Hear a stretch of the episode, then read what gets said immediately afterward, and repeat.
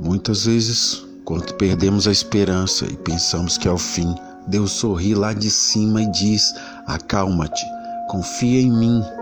É só apenas uma curva e não o fim. Se Deus não atender os seus pedidos de mudar alguma coisa em sua vida, é porque Ele está tentando mudar o seu coração.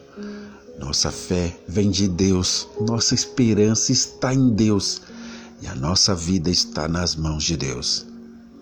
Escutei de muitos que Deus não tarda, que Deus tarda, mas nunca falha.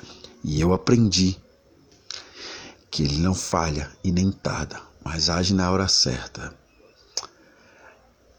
Se aproxima um novo ano, final de 2020, que 2021 seja transformador não para o mundo,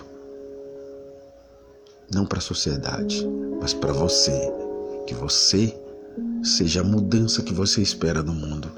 Que você seja a esperança e a mudança que você espera em 2021.